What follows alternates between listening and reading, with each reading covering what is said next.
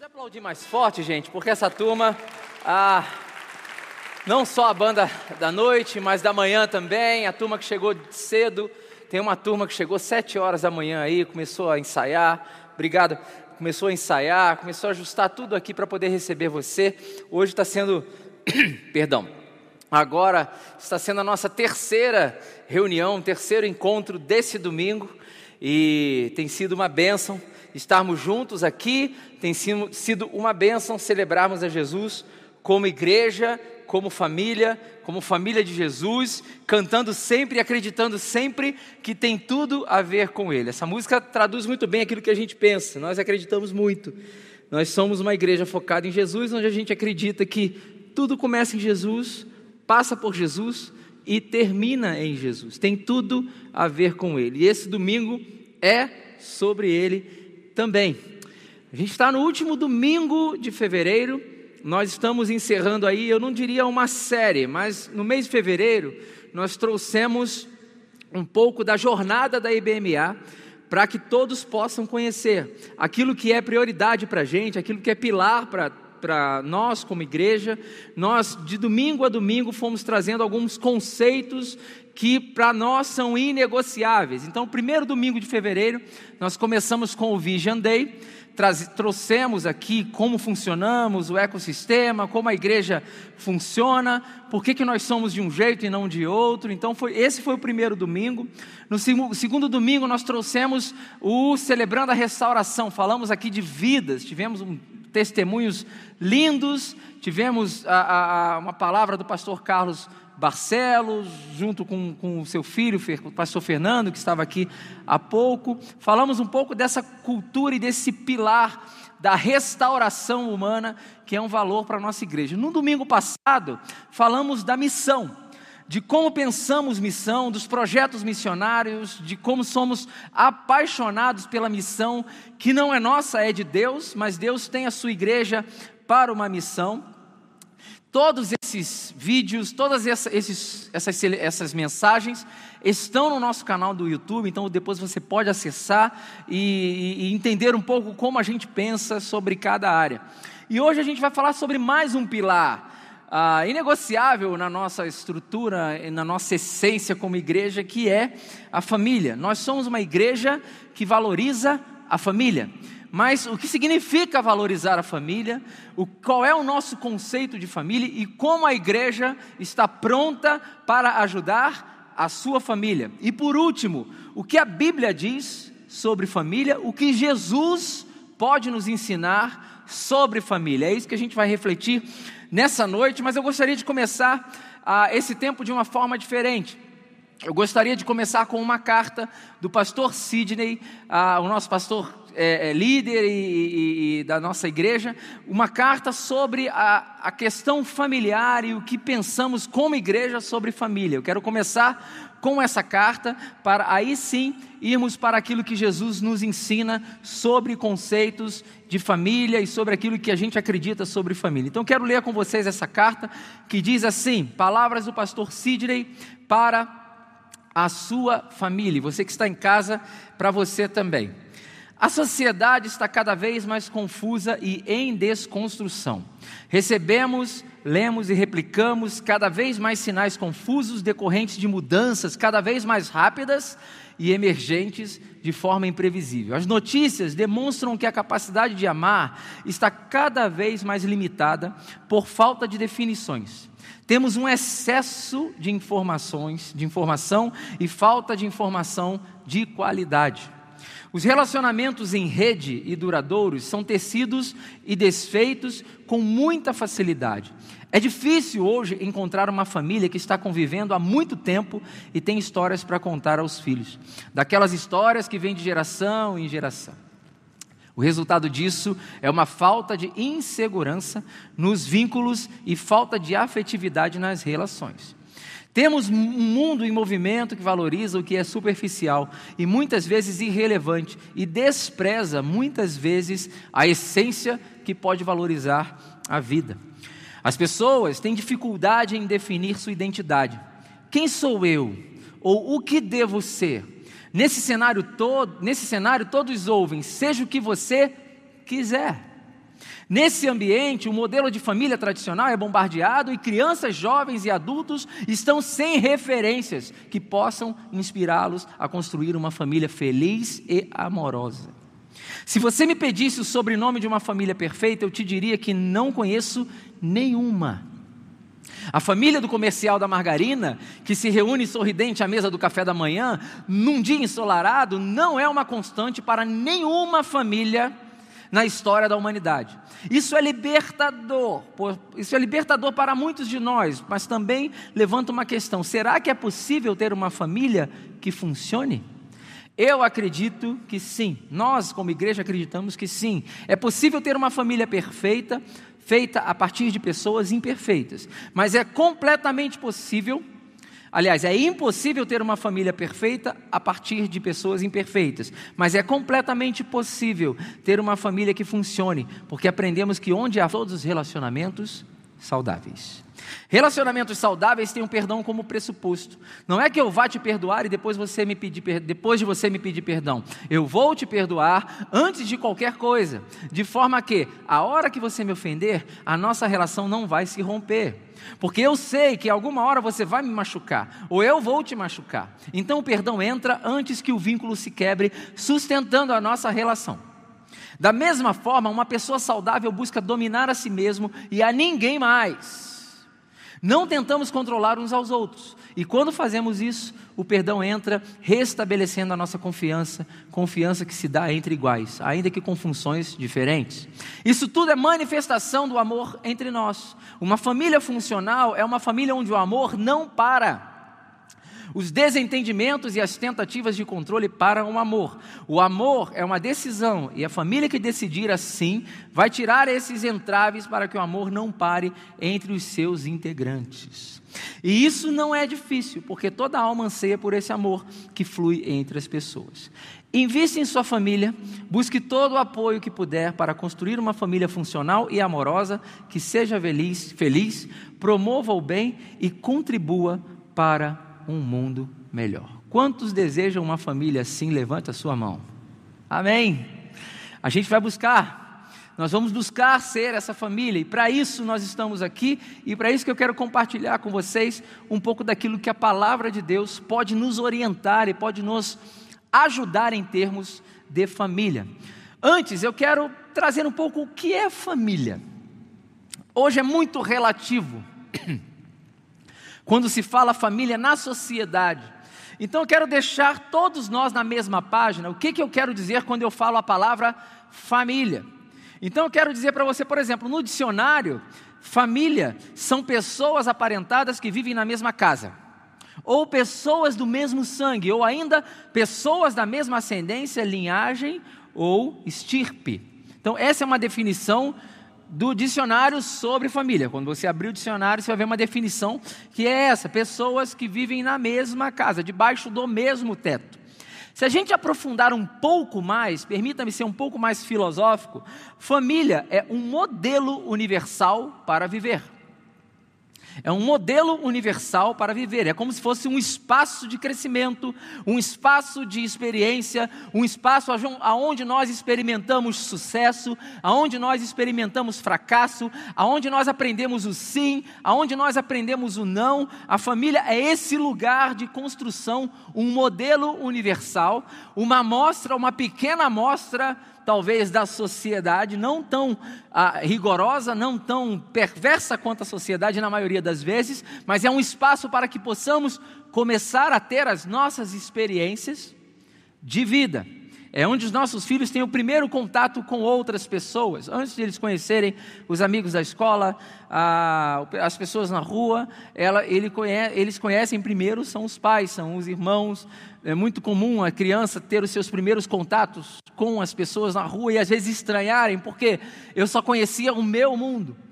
Família é esse início, a família é um modelo universal. E uma coisa que você pode considerar, caso você esteja hoje aqui e, e se, se vendo como uma pessoa sem família, você precisa considerar que a igreja, ela também é uma família.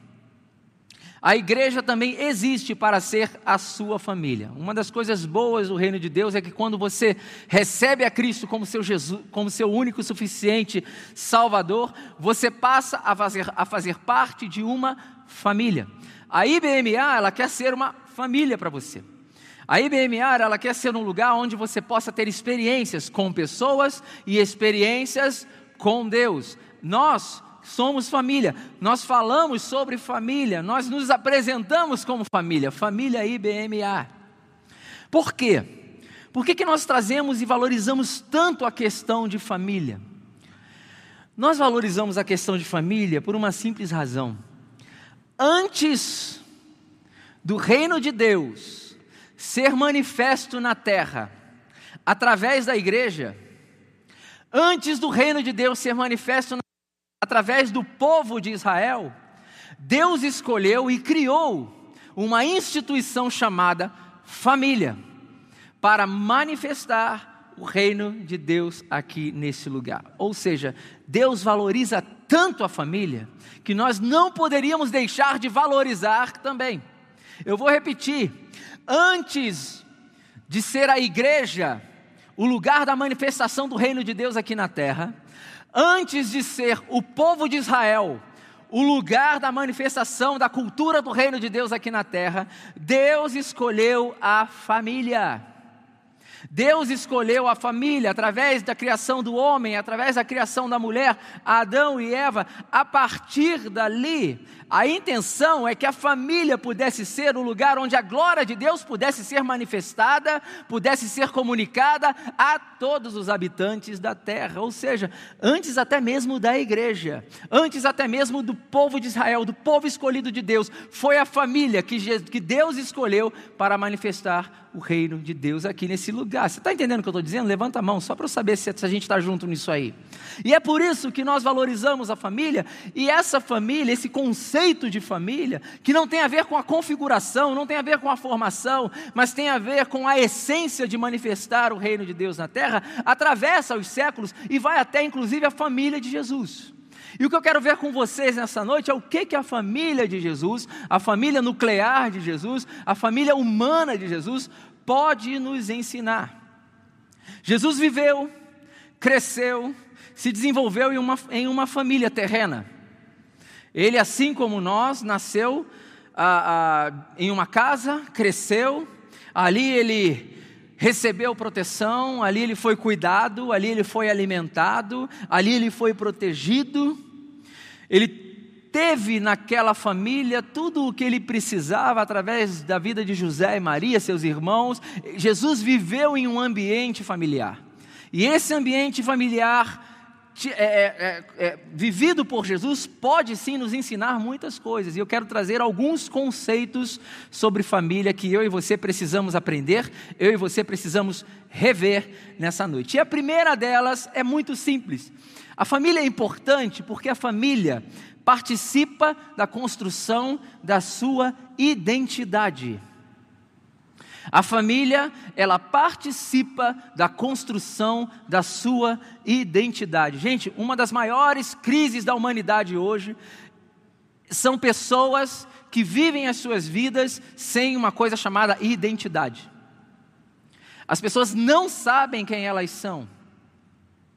Muitas pessoas tão, estão buscando querer saber quem elas são. Muitas pessoas se definem por aquilo que as pessoas falam sobre ela.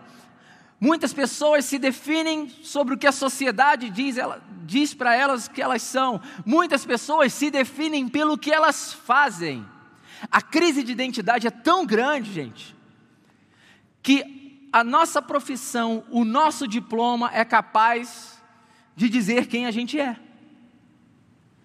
Quando eu vou conversar com uma pessoa que eu conheço ela pela primeira vez, ah, uma das perguntas que eu gosto de fazer, que às vezes dá um bug na cabeça da pessoa, é: me diz quem você é sem dizer o que você faz. Quem me conhece sabe isso que eu, que eu pergunto. Me diz quem você é sem dizer o que você faz. Se você pudesse responder essa pergunta agora sem pensar muito, o que, que você faria? Quando você está num evento, num coquetel, numa festa e você é apresentado a uma pessoa, normalmente a primeira coisa que você ouve da pessoa não é quem ela é, é o que ela faz. Por quê? Porque muitas das vezes na nossa identidade ela está embaçada, ela está obscura por aquilo que fazemos ou por aquilo que tentamos ser. Mas a família pode ser o lugar de construção de uma identidade verdadeira. Olha o que aconteceu na história de Jesus. Quando Maria estava grávida, lá em Mateus capítulo 1, de 18 a 25, Maria recebeu a informação de que ela estaria grávida do Espírito Santo e ela daria à luz aquele que seria o Filho de Deus. Ela é, ela é comunicada pelo por um anjo e o anjo diz exatamente a ela quem ela vai receber no ventre. O nascimento de Jesus, eu vou ler para vocês, o nascimento de Jesus Cristo foi assim: Maria, sua mãe, ia casar com José, mas antes do casamento ela ficou grávida pelo Espírito Santo. José, com quem Maria ia se casar, era um homem que sempre fazia o que era direito.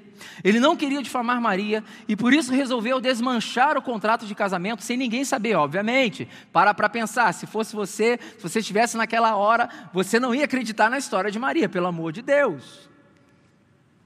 Então José era um homem correto, Maria era uma pessoa de Deus, eram pessoas que tinham é, estruturas que combinavam com os preceitos do reino de Deus. Enquanto José estava pensando nisso, um anjo do Senhor apareceu a ele num sonho e disse: José, descendente de Davi, não tenha medo de receber Maria como sua esposa. Ou seja, fique tranquilo. Não é história, não é invenção, Maria não está inventando nada tem dedo de Deus aí nesse processo, nesse projeto. Pois ela está grávida pelo Espírito Santo. Ela terá um menino e você porá o nome, porá o nome dele de Jesus. Você irá colocar nele uma identidade. Porá o nome dele de Jesus, pois ele salvará o seu povo dos pecados deles. Tudo isso aconteceu para se cumprir o que o Senhor tinha dito por meio do profeta. Então Jesus, desde o ventre de Maria, já começou a ter a sua identidade formada.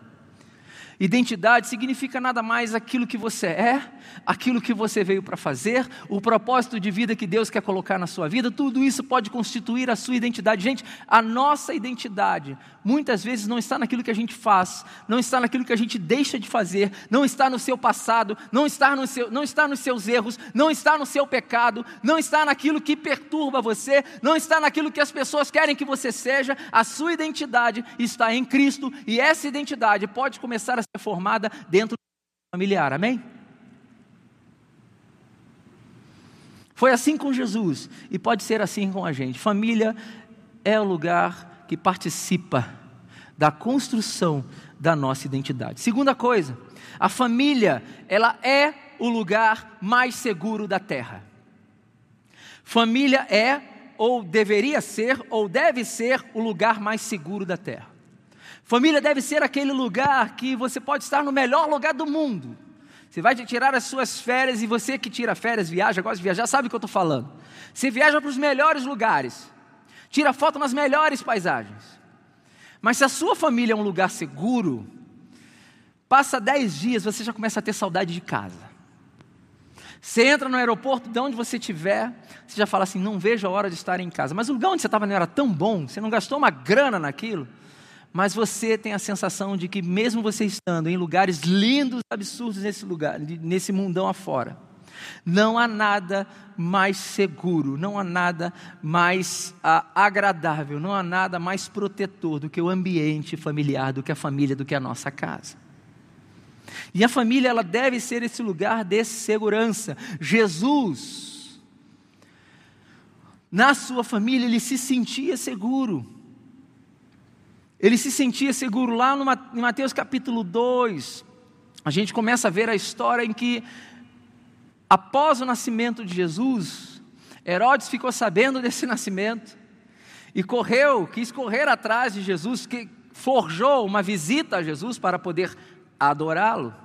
Mas na verdade ele queria matar Jesus. Ele queria matar Jesus. Jesus ali estava protegido. Por quê? Porque José e Maria protegeram Jesus e por conta disso, eles pegaram a criança juntamente com Maria e fugiram para o Egito.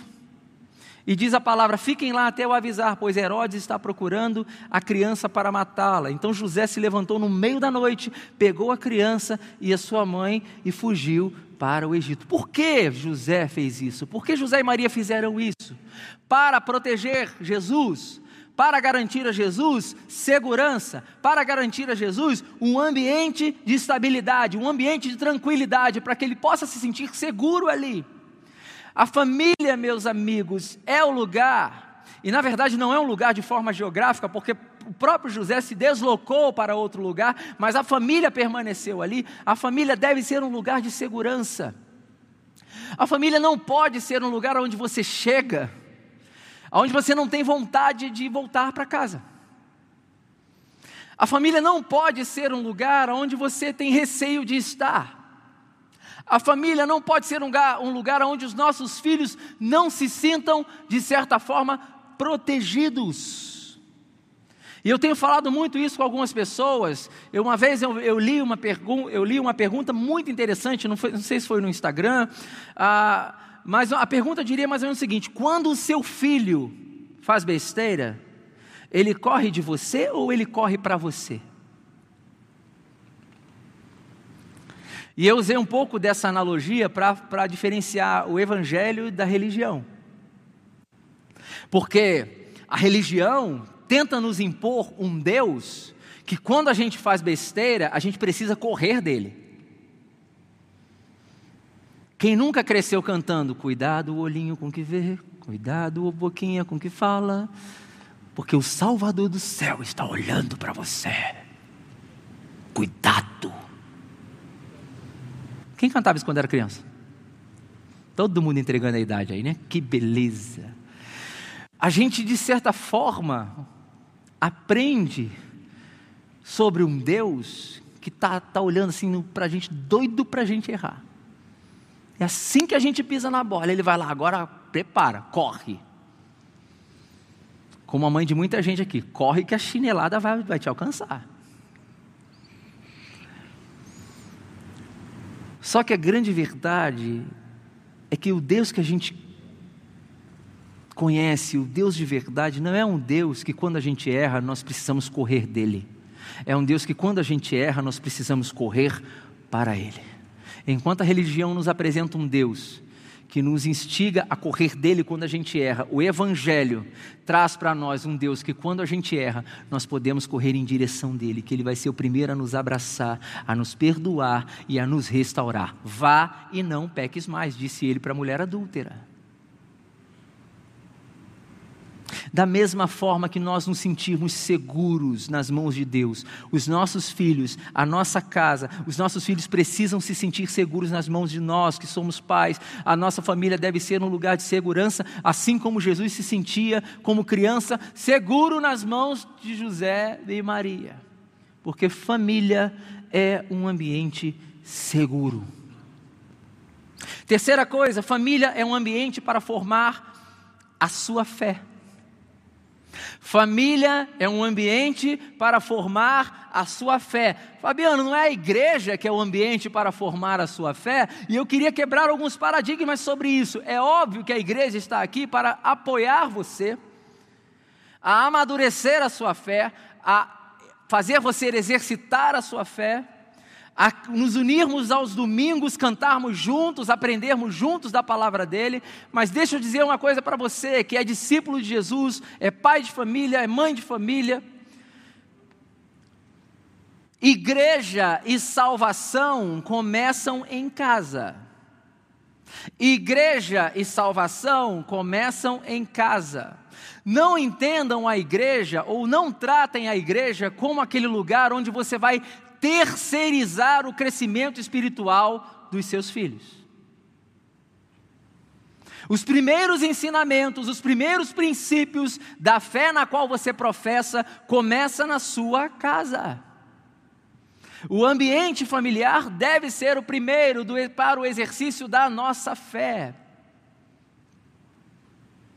Porque ali é você viver Jesus no dia a dia. Nós acreditamos que Jesus foi forjado, teve a sua fé exercitada como humano no ambiente familiar. Lá em Lucas, certa vez os pais de Jesus perdem Jesus de vista e de repente eles encontram Jesus aonde? Diz aqui a palavra, três dias depois, lá em Lucas capítulo 2, de 41 a 52, eu não vou ler tudo, mas vou ler esse trecho. Três dias depois encontraram um menino num dos pátios do templo, sentado no meio dos mestres da lei, ouvindo-os e fazendo perguntas a eles. Todos que ouviam estavam muito admirados com a sua inteligência e com as respostas que dava. Quando os pais viram o menino, também ficaram admirados. Você imagina você ter um filho que gosta de Bíblia? Você imagina você ter um filho que gosta de Jesus? Você imagina você ter um filho que gosta das coisas de Deus, que é apaixonado pelas coisas de Deus. Quantos aqui querem ter filhos que prostram os seus joelhos diante de um de, de Deus e diante de Jesus e são apaixonados por Jesus? Quantos aqui querem ter filhos assim? Amém. Agora eu quero perguntar de novo: quantos aqui hoje podem se dizer pessoas assim? Difícil, né? Porque muitas vezes nós esperamos coisas dos nossos filhos que nós não fazemos. A gente quer que o nosso filho seja um filho de oração.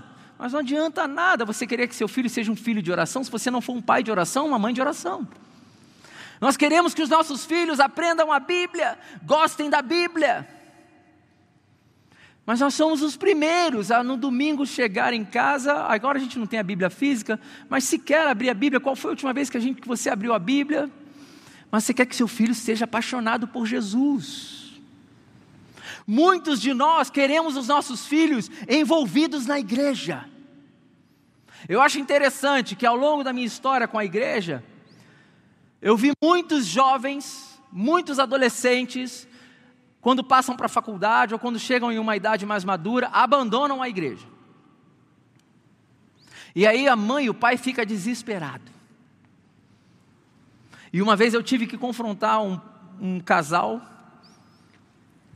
que veio me questionar pela questão do seu filho ter abandonado a igreja. Eu conhecia aquele casal, eu acompanhava aquele casal, eu tive uma história com aquele casal, e infelizmente eu tive que ser muito verdadeiro com ele ao dizer: Cara, você me desculpa. Eu te conheço desde a adolescência, e desde que eu te conheço, você passou a vida inteira falando mal da igreja. Você passou a vida inteira falando mal de líderes. Você passou a vida inteira falando mal do culto. Você passou a vida inteira chegando em casa aos domingos e, entre aspas, você almoçava o pastor. Pastor assado era o prato dele, de tão mal que ele falava de tudo, de tudo, de tudo, de tudo. E eu falei para ele, cara, você passou a vida inteira ensinando ao seu filho que a igreja não é um lugar legal. Óbvio que o seu filho agora não quer estar num lugar onde para ele é um ambiente que não o faz bem. E muitos de nós levamos os nossos, as nossas críticas, aquilo que a gente às vezes não concorda, para o ambiente de casa, tentando, e, e de certa forma nós ensinamos aos nossos filhos que esse ambiente aqui, onde habita a presença de Jesus, não é um ambiente adequado, o que é uma mentira que nós vivemos, infelizmente. Se você quer filhos prostrados aos pés de Jesus, não estou falando de religião. Se você quer filhos prostrados aos pés de Jesus, você precisa ser a primeira pessoa a se mostrar prostrada aos pés de Jesus, porque a família deve ser um ambiente para formar a sua fé. Igreja e salvação começam em casa. Você pode repetir isso comigo? Igreja e salvação começam em casa. Mais uma vez que vocês estão constrangidos. Igreja e salvação começam em casa. Amém? E por último, família é um lugar de decolagem para a vida. Família é um lugar de decolagem para a vida. Jesus nasceu num ambiente familiar, mas ali não era o destino final dele. Ali não era o destino final de Jesus. Jesus não nasceu num ambiente familiar para permanecer naquele ambiente familiar e morrer naquele ambiente familiar. Deus tinha um propósito para Jesus. Deus Pai tinha um propósito para o filho. Ele nasceu naquele ambiente familiar, ele foi formado ali, ele foi forjado ali, ele se sentiu seguro ali, a sua fé foi formada ali naquele lugar. Mas ele não nasceu para ficar naquele lugar. É mais ou menos como um barco num estaleiro. O barco é construído num estaleiro. Ele fica um tempo no estaleiro, mas não foi para o estaleiro que o barco foi construído. Ele foi construído para poder navegar. Tudo bem? Acho que sim, né? Gente, família é lugar para decolar. O que, que eu quero dizer com isso? Pais que estão aqui me ouvindo, vocês não podem criar os seus filhos para si. Não criem os seus filhos para si. Os nossos filhos não são pessoas que nós criamos para os nossos próprios desejos. Não coloque a sua frustração na vida dos seus filhos. Não espere que o seu filho seja o que você não foi. Crie o seu filho para o mundo. Filho é missão. Filho é missão. Você está com um presente de Deus no qual Deus te confiou, Deus o confiou. O nosso, eu costumo dizer, o nosso filho não é nosso. Desculpa frustrar algumas expectativas aqui, mas o nosso filho não é nosso. São presentes de Deus confiados a nós para que nós possamos criar, forjar e enviar. Filho é missão. Filho é missão. Quando eu faço alguns casamentos, uma das primeiras coisas que eu falo é: olha, você, fulano, você é homem, você está sendo promovido. Você está sendo promovido a um pai de família. Você, mulher, está sendo promovida. Você era uma menina, você está sendo promovida a mulher, a uma mulher de família. Nasce aqui um núcleo familiar. E muitas das vezes eu converso com os pais dizendo: olha, vocês estão sendo rebaixados, porque vocês deixam de ser família e passam a ser extensão da família. Ah, isso dói, porque aí a mãe vira assim: mas e o meu bebê? Mas o meu bebê, ele só tem 32 anos. Uma vez eu estava atendendo uma mãe que ela foi reclamar comigo, olha isso, ainda no Rio de Janeiro, ela foi reclamar comigo que o filho não saía de casa. Meu filho tem 33 anos, ele não sai de casa. Ele devia estar com a sua vida já. Pastor, você podia conversar com ele. E depois a, minha, a irmã que é mais nova, veio falar comigo, pastor, deixa eu explicar uma coisa para você. A minha mãe trata o meu filho, mais, trata o meu irmão mais ou menos assim. Quando ela, ele acorda, ele toma o seu banho. Isso faz um tempo, né? Então existe o jornal de papel. Ele chega na sala, tem uma mesa de café da manhã e o jornalzinho do dia. E ele come assistindo o jornalzinho e tal, tal. Ele vai trabalhar. Ele vai trabalhar, ele almoça na rua. Quando ele volta, tem a roupinha dele da academia dobrada, pronta para ele poder só trocar e ir para a academia. Ele deixa a roupa lá, a roupa a mãe vai e coloca no cesto. Ele vai para a academia, treino, volta para casa. Quando ele volta para casa, o que está pronto para ele? O jantar. O jantar. E ele janta vê televisão.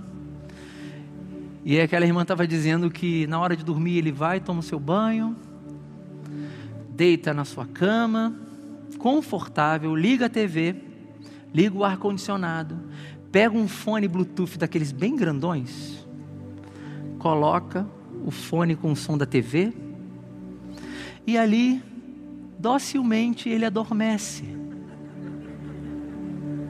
E aí sabe o que, que acontece? Aí essa é a melhor parte.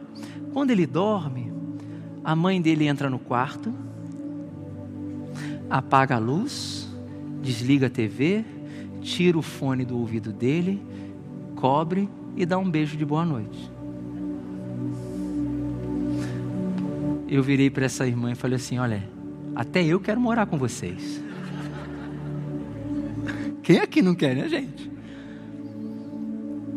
Falei, é óbvio, sabe quando é que ele vai sair da sua casa? Nunca. Pior, eu estou quase indo para a casa da, da senhora. Porque a gente precisa entender que o nosso filho é uma missão que Deus nos deu e a gente está criando ele para poder enviar. Vai chegar o dia que você vai precisar enviar o seu filho. É muito melhor treinar o seu filho, preparar o seu filho e enviar o seu filho do que proteger o seu filho, privar o seu filho de frustrações, e quando chegar na vida adulta, ele é mais uma vítima das suas próprias emoções. Você vai fazer o seu filho sofrer muito mais pelas coisas que você deixou de fazer, porque família precisa ser um lugar de decolar. Jesus foi criado ali, foi forjado ali, mas ele veio com um propósito. Ele sabia o que deveria fazer. E no momento certo, no momento de se tornar um adulto, ele simplesmente foi. Foi, fez o que tinha que fazer, se entregou, morreu, ressuscitou e por causa dele nós estamos aqui para poder replicar esse modelo e fazer as mesmas coisas com as nossas vidas e com as vidas daquelas pessoas que Deus nos confiou. Amém? Qual o plano de Deus para a sua vida? Eu quero encerrar rapidamente. Qual o plano de Deus para a sua vida? Primeiro, entenda que Deus criou a família para te dar proteção, origem, formar a sua fé e preparar você para a vida. Pais, criem esse ambiente dentro de suas casas. Filhos, ajudem a promover esse ambiente dentro de suas casas. Segundo, esse plano, o plano de Deus para a família, ele não mudou. O plano de Deus para a família não mudou. Não importa se você tem uma família tradicional, como posso assim dizer, não importa se é você e sua mãe, é família. Não importa se é você, o seu padrasto, sua mãe, ou você, o seu pai, sua madrasta. Família. O plano de Deus para a vida da família de vocês não mudou. Terceiro, tudo pode ser diferente e melhor do que aquilo que você tem e vive hoje. Tira essa voz que fala assim: ah, sempre foi assim, vai ser assim até o final. A minha família não tem jeito. Não há nada para Jesus que não tenha jeito, gente. Não há nada para Jesus que não tenha jeito. Absolutamente nada. Falar que alguma coisa na sua vida não tem jeito é subestimar o poder de Deus. E por último, a sua família, ela tem tudo o que ela precisa para ser curada. Porque se ela tem Cristo e não tiver mais nada nesse mundo, eu quero dizer para você que ainda assim você tem tudo.